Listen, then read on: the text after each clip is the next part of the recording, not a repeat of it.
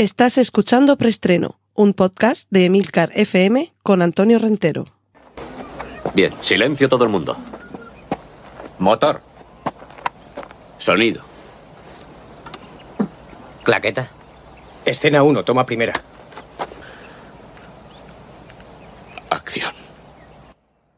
Saludos, bienvenidos una semana más a Preestreno, el podcast de Emilcar FM donde os cuento las últimas noticias de cine y series de televisión. Recordad que en las notas del podcast podréis encontrar los enlaces a todos los contenidos audiovisuales que menciona a partir de ahora, carteles, póster, fotos y sobre todo trailers, muchos trailers. Cortinilla de estrella y... Empezamos con cine.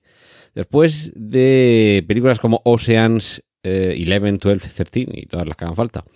Y quemar después de leer, Brad Pitt y George Clooney vuelven a trabajar juntos. En este caso, van a ser dos lobos solitarios que reciben la misma asignación. Tienen que quitar de en medio al mismo objetivo. Todavía no hay título para esta película, solo sabemos esa idea tan vaga sobre la sinopsis y que la protagonizarán los dos y que a mí me da que muy torpes deben estar esta producción para que no sea entretenida. Y mientras tanto, podemos eh, alucinar con el increíble parecido, fijaos especialmente en la oreja, y esto sé que puede resultar curioso, pero es donde muchas veces eh, fallan algunos eh, maquillajes, pero fijaos en el aspecto que tiene Bradley Cooper convenientemente caracterizado para interpretar al genial director de música Leonard Bernstein. Por cierto, eh, Isabel, arroba Forty35, es eh, una tuitera eh, que nos seguimos mutuamente y que gracias a ella he descubierto esta foto y he descubierto que se estaba rodando esta película y he descubierto el aspecto de Bradley Cooper en esta película biográfica sobre la vida de este artista tan, tan particular. Cortinilla de estrella y... Nos vamos a la sección de remakes y secuelas porque ya podemos ver la primera imagen, podríamos decir que es una imagen teaser porque realmente muestra muy poquito, de la quinta aventura cinematográfica de Indiana Jones. En esta ocasión no estaba detrás eh, ni George Lucas ni Steven Spielberg, Tampoco parece que John Williams vaya a hacerse cargo de toda la banda sonora. Seguramente el tema principal, evidentemente, será el mismo. Pero lo que sí que tenemos es a James Mangold dirigiendo. Y hay que decir que si la película es mínimamente fiel al espíritu que trasluce esta primera imagen, que es apenas la silueta del arqueólogo más célebre de la historia del cine, cruzando sobre un precario puente eh, a contraluz, pues yo creo que la película puede estar más que bien. Cortinilla de estrella y... Nos vamos con la sección series. De verdad, no os perdáis el tráiler de Man vs. Bee, o sea, hombre contra abeja. Rowan Atkinson, un auténtico maestro de la comedia, especialmente de la comedia física, y especialmente de la comedia física con mímica, es decir, que aquí prescinde de las palabras, y evidentemente el homenaje es claro a los grandes maestros, eh, empezando por Jack Stati, quizá el más cercano, y remontándonos hasta Chaplin y tantos otros. Pero lo que hace Rowan Atkinson en esta eh, serie, en la que encarna a alguien que se tiene que ocupar del cuidado de una casa cuando sus dueños están ausentes. Pero en esa tarea aparentemente tan sencilla, se interpone un obstáculo aparentemente tan inocuo, menos para quienes sean alérgicos, claro, ¿verdad, Mónica? Como, como una abeja. Y claro, la picadura de la abeja puede ser más o menos dolorosa. Si eres alérgico, te puedes ir a otro barrio, si no tienes cerca tu, tu inyección de adrenalina. Pero eh, aquí el problema no es que te pique, es, como decía el anuncio, te pique lo que te pique, ponte afterbite. En esta ocasión, lo que tenemos es un auténtico caos que se desata por los torpes e infructuosos intentos del siempre divertidísimo Rowan Atkinson, que trata de evitar que la abeja le fastidie su trabajo. Y evidentemente el caos, la destrucción y la torpeza están asegurados con este Man vs. Bee, que, bueno, más tarde o más temprano sabremos fecha de estreno y demás, pero ya digo, echadle un vistazo al tráiler y estad atentos, porque si os gusta la, buena comedia física, os va a encantar. Y podemos hablar de Skeleton Crew, que eh, Juan Inquilator me confunda si estoy pronunciando mal Crew, que es Creu, con W, eh, el equipo, la formación Esqueleto, una serie protagonizada por Law, con producción de John Watts, eh, Christopher Ford, John Favreau y Dave Filoni, que llegará en el año 2003 a Disney Plus y que está ambientada en el universo Star Wars. Habéis escuchado bien. Jude Law protagonizando una serie ambientada en el universo Star Wars y con este nombre de Skeleton Crew. mm, Espero que ha- hagan algo gracioso con la traducción del título, no como aquí que The Bad Batch eh, se podría haber traducido perfectamente como el lote malote y lo han dejado como la remesa mala, que sí, evidentemente es una traducción más literal de The Bad Batch, pero es que a mí suena también lo de el lote malote. Pues eso, que no sabemos mucho más sobre esta serie, pero que vamos, a la vista de los últimos éxitos que están teniendo en Disney Plus, con todo lo que huele a Star Wars, esperemos que con esta eh, también acierte. Y sin, hacer, sin alejarnos de, mm, del universo Disney, Warwick Davis, por aquello de la fantasía y demás, regresa como Willow en el tráiler que ya mo- podemos ver de la serie que va mucho más allá de lo que en su momento nos permitió vivir Willow, esa especie del Señor de los Anillos que George Lucas produjo, eh, porque por la sencilla razón de que no se puede hacer con los derechos de la adaptación fílmica del Señor de los Anillos. Así que con Ron Howard por delante, con Val Kilmer, con Johan Walley y con Warwick Davis nos regaló esa maravilla que es Willow. Y mm, seguimos con plataformas de streaming. Apple TV Plus está preparando una serie de imagen real de Speed Racer, ese personaje del, manga y del anime que llegó al cine en película de imagen real con las hermanas Bakowski detrás de las cámaras y que en esta ocasión es JJ Abrams quien está al volante. Padabum, psst. Eh, a ver, retrasos y, y esto puede que para algunos sea una mala noticia porque vamos a tener que esperar dos años más, hasta 2024, para poder ver la segunda temporada del juego del calamar. Pero es que parece...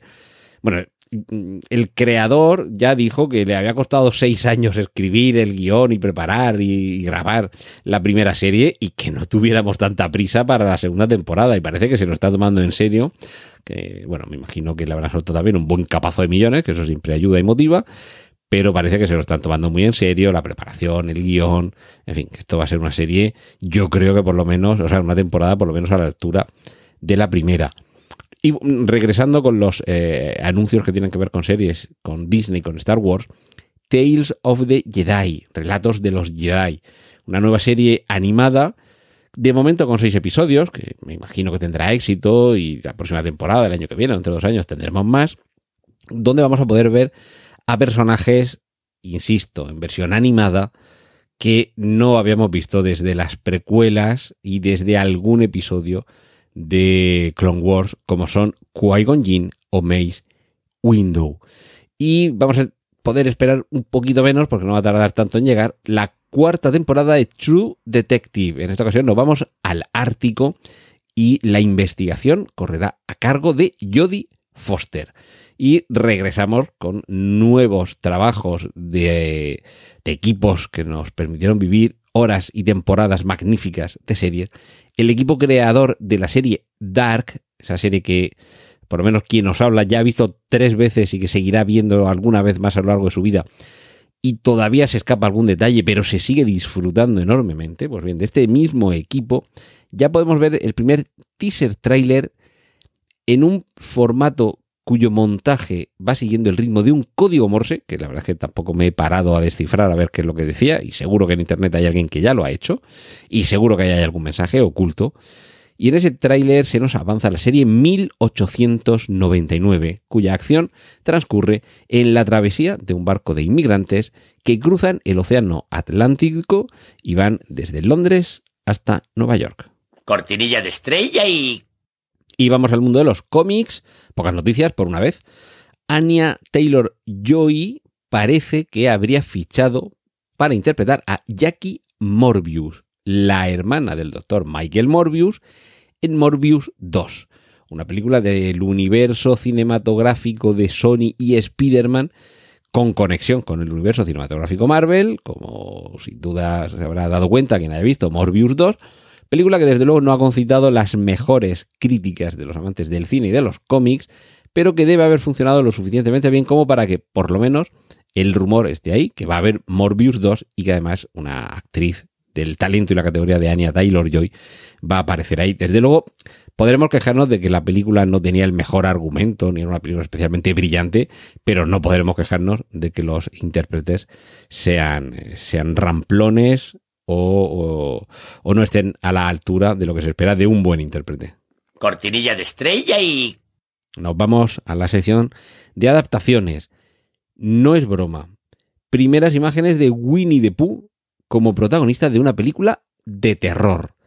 Y se trata del personaje oficial porque ya ha entrado en dominio público. Han pasado más de, en este caso la legislación me imagino será la británica, no sé si son 80 o 90 años los que tienen que transcurrir desde que fallece el creador de la obra hasta que se libere la propiedad intelectual de la misma. Y a partir de ese momento cualquiera pueda eh, escribir salvo algunos casos muy concretos, uno de ellos puede ser Sherlock Holmes, por ejemplo, en los que los derechos han sido cedidos o fueron cedidos en su momento a una fundación o una organización que es la que los, eh, los gestiona y por eso hay eh, algunas obras autorizadas, digamos, aunque cualquiera puede escribir una obra de Sherlock Holmes. Eh, de hecho, hay películas y series que siguen dándole vueltas a Sherlock Holmes sin esa autorización, pero digamos que como continuación autorizada necesitaría ese permiso. No es el caso, desde luego, de Winnie the Pooh,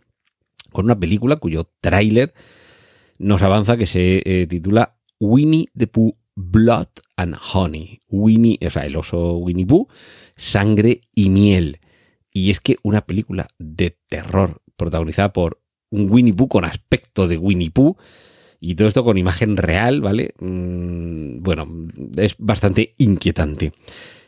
Y no parece inquietante, más que nada, eh, porque no le sucede eso que se llama lo del valle inquietante, de que una eh, recreación digital eh, le falta personalidad humana, pero es tan fidedigna que nos desasosiega. No es eso lo que sucede con Pinocho, pero podemos ver ya algunas imágenes del tráiler de la versión, iba a decir en imagen real, con actores de carne y hueso y recreación fotorrealista de, eh, de este clásico inmortal de, mm, del libro escrito por Carlo Collodi y que ahora la propia factoría Disney nos traslada, eh, como ha hecho pues, con La Bella y la Bestia, El Rey León y El Libro de la Selva y alguna otra, o Dumbo, que nos lo trae, pues eso, con actores de carne y hueso y algunas criaturas, eso sí, recreadas por ordenador con un aspecto completamente fotorrealista. Y en este caso, tenemos que decir que, bueno, dirige Robert Zemeckis, que en esto de contar historias utilizando distintos elementos de tecnología